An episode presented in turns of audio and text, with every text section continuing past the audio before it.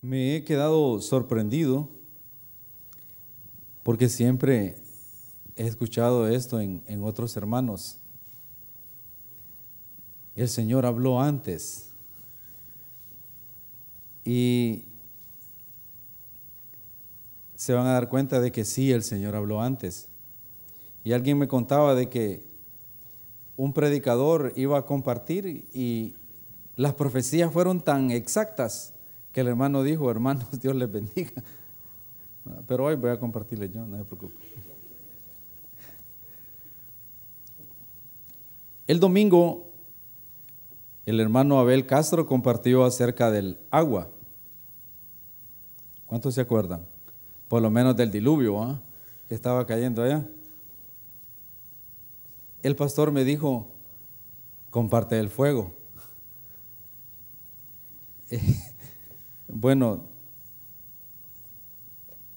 hay mucho de qué hablar del fuego para alguien que es experto, ¿ah? pero yo voy a tratar de enfatizar porque he estado viendo, vi que el Señor, así como tiene muchos nombres, también tiene muchas facetas y el Señor se manifestó a través del fuego en diferentes maneras.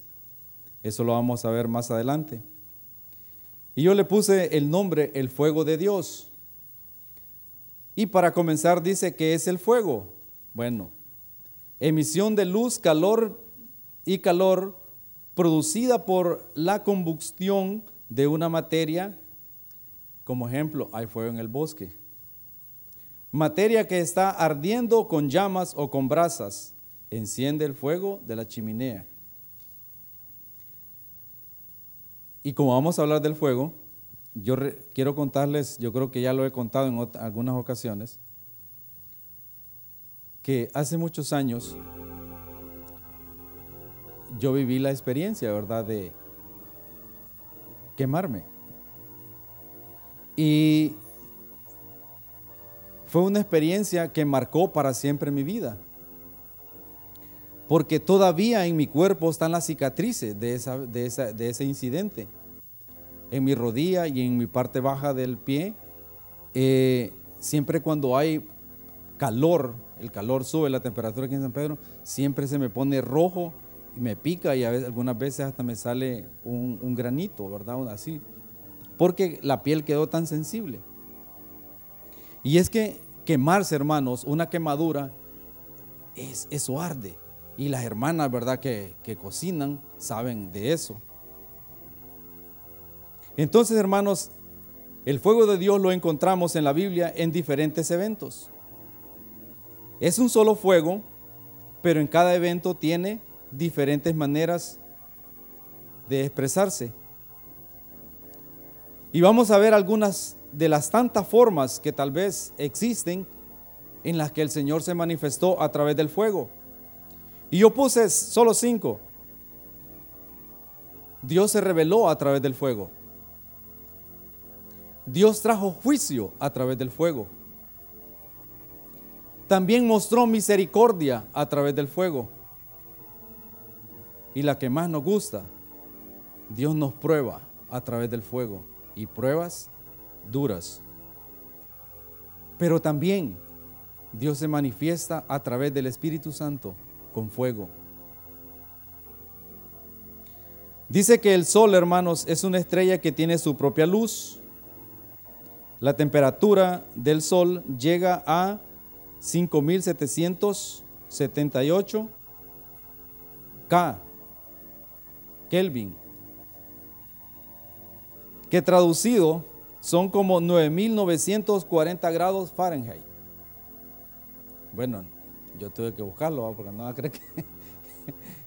Pero quería pantallar con esto, hermano. Como sabe, ¿verdad?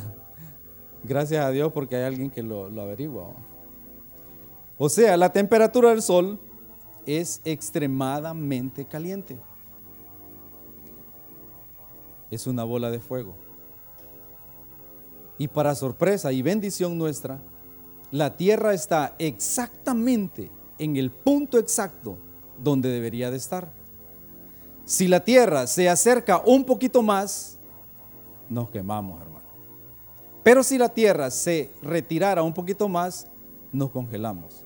Así es la misericordia de Dios.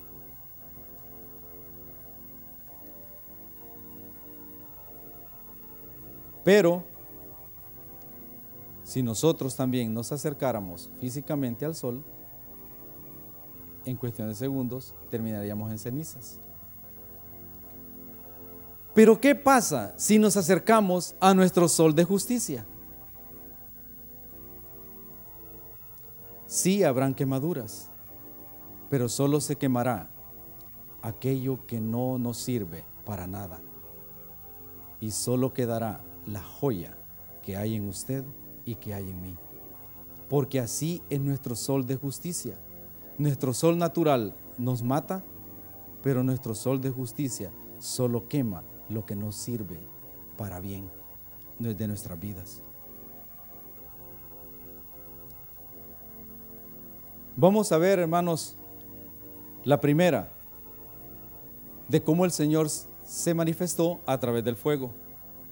Y eso lo encontramos en Génesis 15, 18. Como siempre, hermanos, ahí yo voy rápido porque siempre los ando acá. Siento que me ayuda. Y dice en Génesis 15, 18, y sucedió, puesto el sol y ya oscurecido, se veía un horno humeando y una antorcha de fuego que pasaba entre los animales. Sí, está bien, ¿verdad? ¿O me equivoqué? En este relato, hermanos, es cuando Abraham parte los animales y, porque está ofreciendo un sacrificio. Y se recuerdan que dicen que Abraham ahuyentaba las aves, porque las aves, y él estuvo desde la mañana hasta la noche. Dios se le apareció en fuego. Y en ese pasaje o en esa circunstancia o en ese evento, Dios hace pacto con Abraham. Abraham tuvo una revelación, un encuentro con el Señor a través del fuego. También se le apareció a Moisés en la zarza ardiente, en Éxodo 3.2.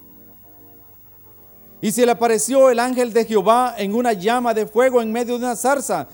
Y él miró y vio que la zarza ardía en fuego y la zarza no se consumía. También vemos que ahí Dios se le apareció a Moisés a través del fuego.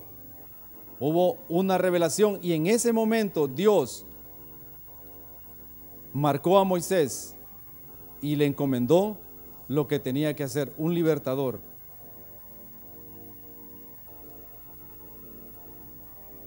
Y dice en Deuteronomio 4:12, entonces el Señor os habló de en medio del fuego, oíste su voz, solo su voz, pero no visteis figura alguna. En medio del fuego, en el pueblo, al pueblo de Israel. Entonces, hermanos, Dios se manifiesta a través del fuego. Entonces, si alguna vez el Señor se nos aparece a través del fuego, es para purificarnos. La segunda, Dios viene como juicio, un juicio divino.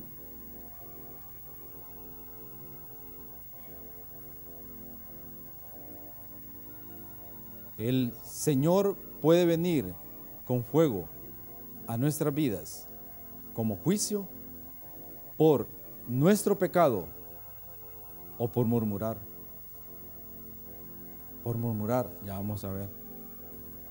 Dice en Génesis 19, 24, entonces Jehová hizo llover sobre Sodoma y sobre Gomorra, azufre, fuego, azufre y fuego de parte de Jehová desde los cielos. Y yo siempre que leo esto, yo me recuerdo de un relato de un hermano que decía, Dios hasta en el juicio es misericordioso. Dice este hombre, es un historiador, y dice que este hombre que Dios primero asfixió a los de Sodoma y Gomorra.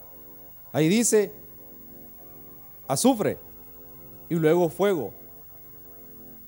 Primero los asfixió y luego los quemó. Espero que el Señor nos, libre y nos guarde de una condenación. Dice en números 11.1, y el pueblo comenzó a quejarse en la adversidad, a oído del Señor. Cuando el Señor oyó, se encendió, se encendió su ira y el fuego del Señor ardió entre ellos y consumió un extremo del campamento. Por quejarnos, por murmurar, podemos traer el, el, fuego del juicio del Señor. Siempre me cuesta pronunciar la palabra fuego. Y yo pregunto, hermanos, con nuestras actitudes, ¿estamos provocando la ira del Señor? ¿Estamos murmurando en contra de nuestros pastores o de, de algún hermano? Y alguien y la palabra dice de que la simiente de Jesucristo mora en cada uno de nosotros. Entonces, si usted y yo murmuramos contra nuestros pastores o contra un hermano, estamos murmurando contra nuestro Señor Jesucristo. Ah, pero es que el hermano. Hay que tener cuidado. O estamos, hermanos, pecando de tal manera que estamos provocando o estamos llegando a niveles de los de Sodoma y Gomorra. Examinémonos. Ah, no, hermano, pero es que yo voy a la iglesia. No, hermano, es que yo no bebo, no fumo, no voy a las fiestas, no voy a todo. Es más, oro de vez en cuando. Sí, hermanos. Pero miren, cuando seamos alcanzados o seamos encontrados con el Espíritu Santo, nos vamos a dar cuenta que nuestra vida anterior era tan pecaminosa y era tan frágil, tan débil como cualquiera del que estaba allá afuera. Señor, ayúdanos. Hermano, yo digo y yo a veces me pongo a pensar que si no fuera por la gracia y la misericordia de Dios, nosotros ya estaríamos alcanzando esos niveles. Yo, yo le comentaba a un hermano, yo le decía, una vez yo estaba orgulloso, yo no sé si se los he comentado, yo estaba orgulloso porque estaba orando dos horas al día. Y yo le decía, Señor, qué bendición que estoy orando dos horas al día. Y el Señor, miren, de verdad, de las pocas veces que yo he oído el, el silbo apacible del Señor, me dijo, si no fuera por mi gracia y mi misericordia, no lo harías. Ahí entendí, hermanos. Y de verdad que después caí en un estado de que no quería orar. Fui probado. Entonces, hermano, nadie corre porque se la sabe. Nadie corre porque es mejor que otro. Solo es por la gracia y la misericordia del Señor. ¿O no? ¿O solo yo lo reconozco? Que estamos entre familia.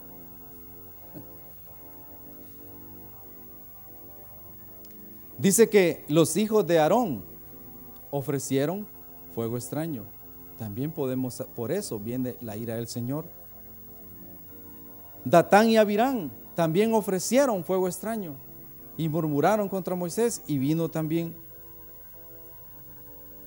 También otra de las otra de los donde vemos, se recuerdan cuando Elías está en el monte y llegan aquellos hombres y le dicen, varón de Dios. Y Elías dice, si soy varón de Dios, descienda fuego del cielo y los consuma. ¿Y qué pasó? Los consumió. Hasta que el tercero dijo, no, no, no, ya,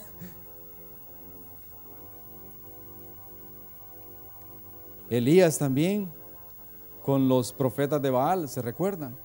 Ahí descendió fuego del Señor. Y ahí fue una manifestación del poder glorioso de nuestro Dios. Dice que no solo consumió el agua y la carne, sino que lamió todo, hasta las piedras. Así es el fuego de nuestro Dios. También, hermanos, el Señor se manifiesta con fuego con misericordia. Y dice en Éxodo 13:21, el Señor iba delante de ellos de día en una columna de nube para guiarlos por el camino y de noche en una columna de fuego para alumbrarlos a fin de que anduvieran de día y de noche. ¿No es misericordia esa la del Señor para con el pueblo de Israel? Yo, cuando estaba leyendo esto, yo decía, qué lindo haber sido eso, ver la gloria mismísima del Señor guiándolos.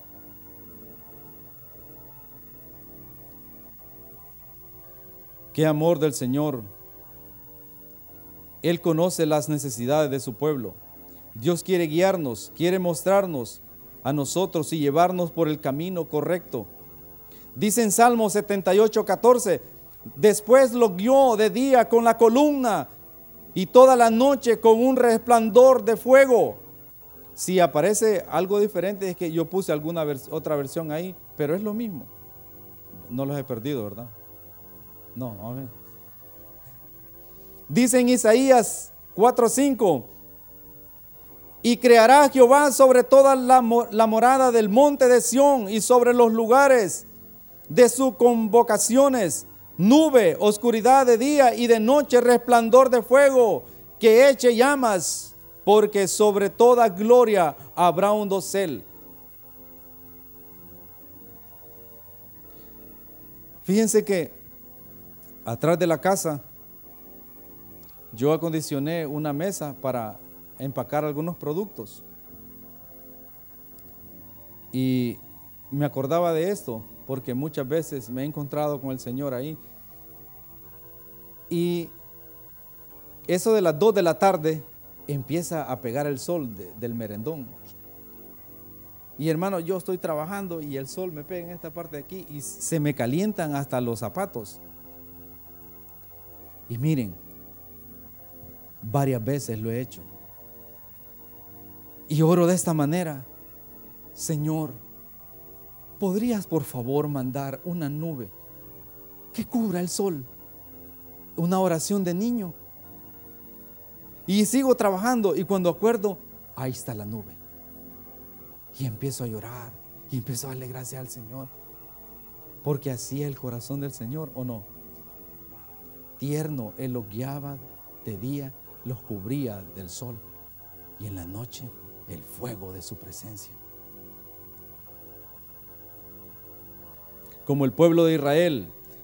Experimentó esa gloria. De día una nube y de noche el fuego. Esto también está preparado para nosotros y dice que cosas mayores veremos en el Señor. ¿Cuánto le gustaría ver el fuego del Señor de misericordia? Yo sí. Eso está ahí, hermanos. El fuego del Señor está ahí. El otro, fuego de la prueba. Ay, ay, ay. Ahí viene lo bueno. Dice en primera de Pedro 4:12 al 14, amados, no os sorprendáis del fuego de prueba que os ha sobrevenido, como si alguna cosa extraña os aconteciese, sino gozaos por cuanto sois participantes del padecimiento de Cristo, para que también en la revelación de su gloria os gocéis con gran gloria, alegría. Si sois vituperados por el nombre de Cristo, sois bienaventurados, porque el glorioso Espíritu de Dios reposa sobre vosotros. Ciertamente de parte de ellos es, el es blasfemado, pero por vosotros es glorificado.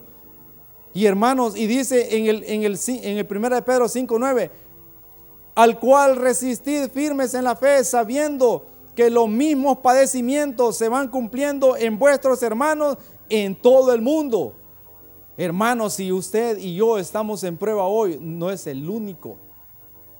Dice que ellos también en todo el mundo, los hermanos que también tienen la simiente de Cristo, que aman al Señor y que quieren, como decía la profecía, estar en la boda del Cordero, ellos también están siendo pasados por el fuego. Están siendo ahí, hermanos, molidos entonces cuando, cuando el Señor nos revele, va a valer la pena pasar por la prueba. Mire, un hermano aquí, hubo un mes o más de un mes que estuvo en una prueba, yo me recuerdo. Y una vez yo le oí decir de su boca y decía, era tan dura esa prueba, pero yo la disfrutaba porque solo abría mi boca y el Señor descendía. Qué hermano tan extraño, ¿verdad? Pero así es cuando Dios revela a nuestro corazón y a nuestros pensamientos qué es lo que Él va a hacer. Y miren, decía una profecía que Dios después de una prueba nos lleva al siguiente escalón. Qué misericordia. Y me sorprendí, hermanos, cuando las alabanzas, hablaba de sacrificio, el hermano habló del, de los sacerdotes y yo me quedé sorprendido cómo el Señor empezó a hablar.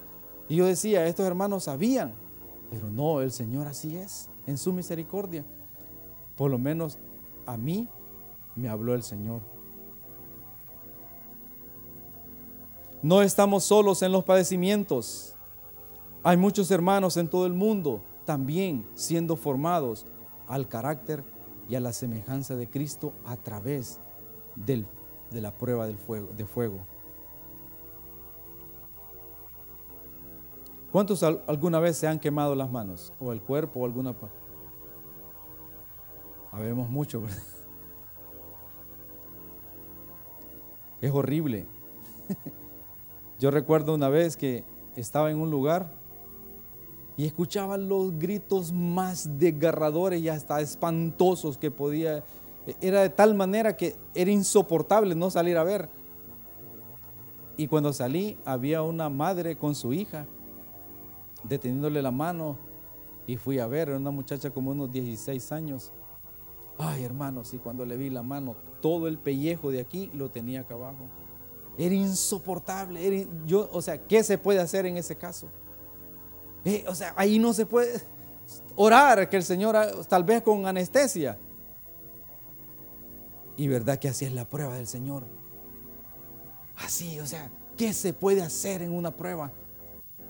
¿Qué se puede? Solo el Señor puede hacer algo. El Señor nos mete en situaciones que solo Él puede hacerlo. Tengo aproximadamente unos, unas dos semanas, creo, de estar bien.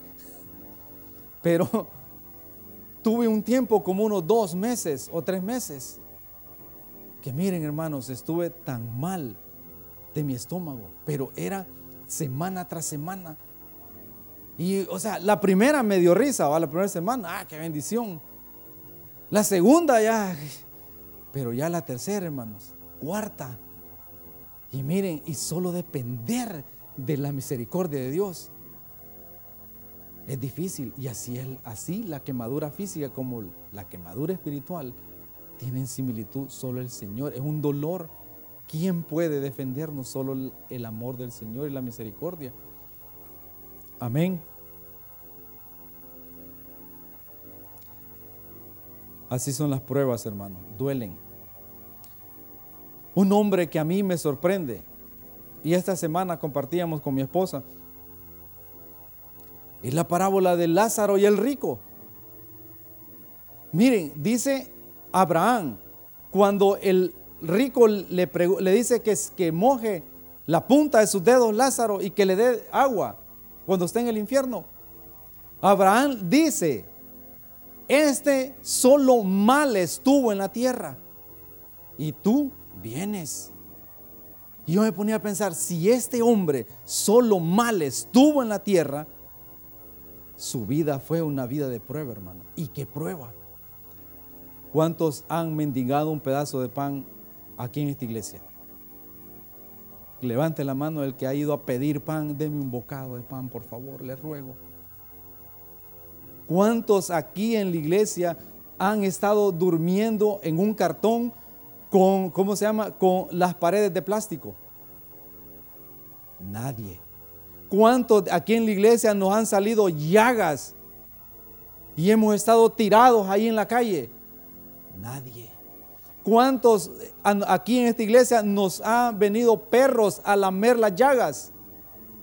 Nadie. Qué sufrimiento de hombre. Qué dolor de este hombre. Si nosotros no creemos esto de la, de la, de la parábola de Lázaro, entonces la Biblia es mentira. Pero dice, ¿tenía llagas, sí o no? ¿Mendigaba un pedazo de pan, sí o no? Los perros llegaban a lamerle las llagas y dice Abraham, solo mal estuvo en la tierra. Qué prueba de fuego la que tuvo este hombre.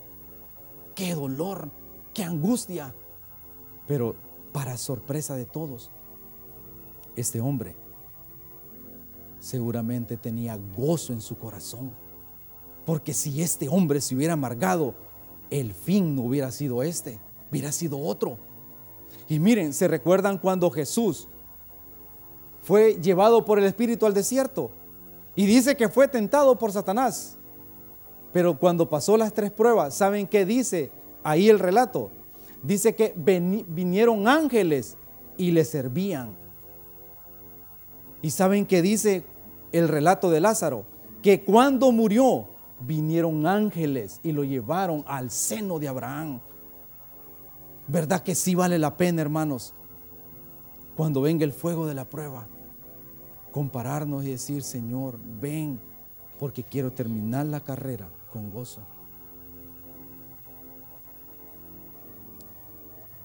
No nos hemos comparado con este hombre, ¿verdad?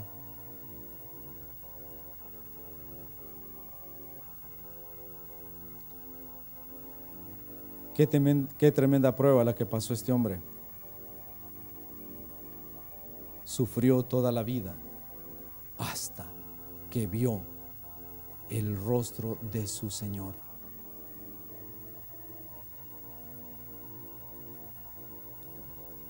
Un día, hermano, llegó la, el, el fuego a ese lugarcito donde estaba Lázaro y estaba el rico pero el fuego de misericordia para Lázaro y el fuego de castigo eterno para este hombre rico. Hermanos, dice que este hombre llegó al seno de Abraham. Abraham lo abrazó. Ahí lo tenía. Y yo hablaba con mi esposa. Y yo le decía, a veces me da envidia cuando me acuerdo de la cita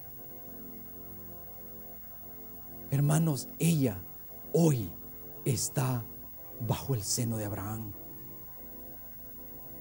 Y cuando yo me acuerdo de la vida de esa mujer, me dan ganas de presionar porque yo también quiero estar ahí.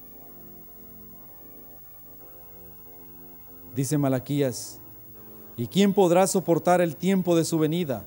¿O quién podrá estar en pie cuando Él se manifieste? Porque Él es como fuego purificador, como jabón de lavadores. En las pruebas, en el fuego, ahí somos purificados. Lázaro fue purificado. Dios quiere purificarnos en cada prueba. Cada vez que pasamos la prueba, pasamos al siguiente nivel. Dice en Hebreos 12, 29, porque nuestro Dios es fuego consumidor. Y el final de Juan, primera de Juan 1.8, Dios es amor. Ahí se cumple el, el dicho de los famosos, Dios es amor, pero también es fuego consumidor.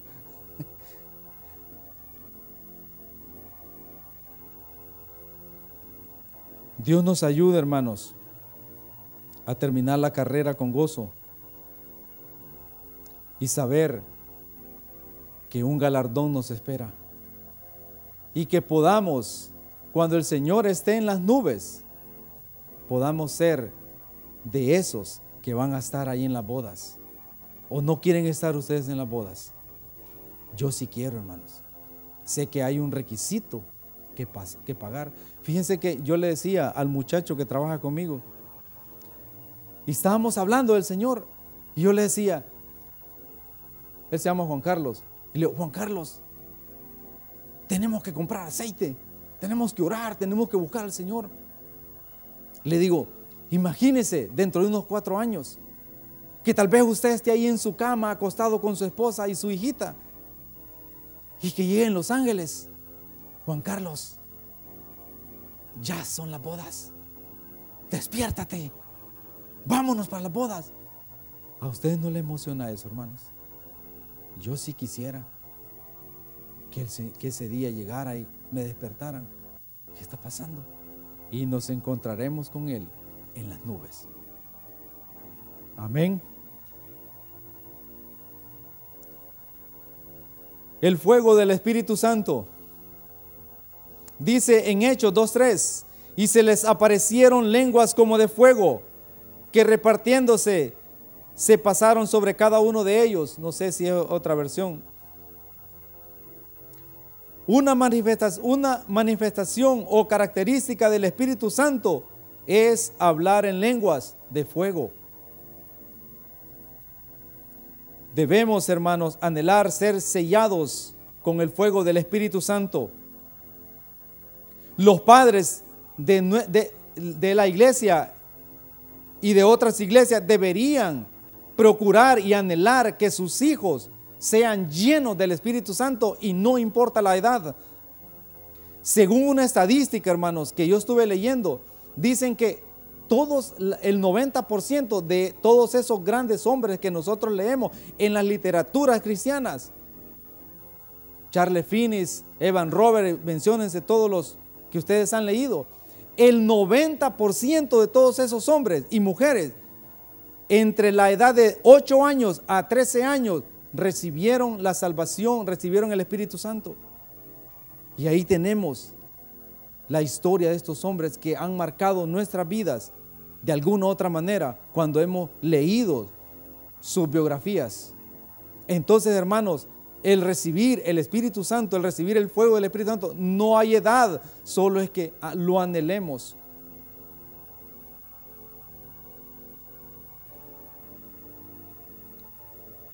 Debemos anhelar ser bautizados con el Espíritu Santo. Dice en Levíticos 6:13, el fuego arderá continuamente en el altar, no se apagará. Eso es lo que debemos anhelar, que el fuego arda en nuestros corazones, que no se apague, que esa llama del Espíritu Santo del Señor esté ardiendo en nuestros corazones. El fuego debe arder continuamente en mi corazón. No debo permitir que se apague. Pablo le dijo a Timoteo en 2 de Timoteo 1:6, por lo cual te aconsejo que avives el fuego del don de Dios que está en ti. Era una preocupación de Pablo porque él entendió eso. Y el Señor Jesucristo quiere que también nosotros no permitamos que ese, ese don se apague, ese fuego en nosotros. Tenemos que avivar el fuego del Espíritu Santo cada día. Procura con diligencia no descuides, no dejes de presionar.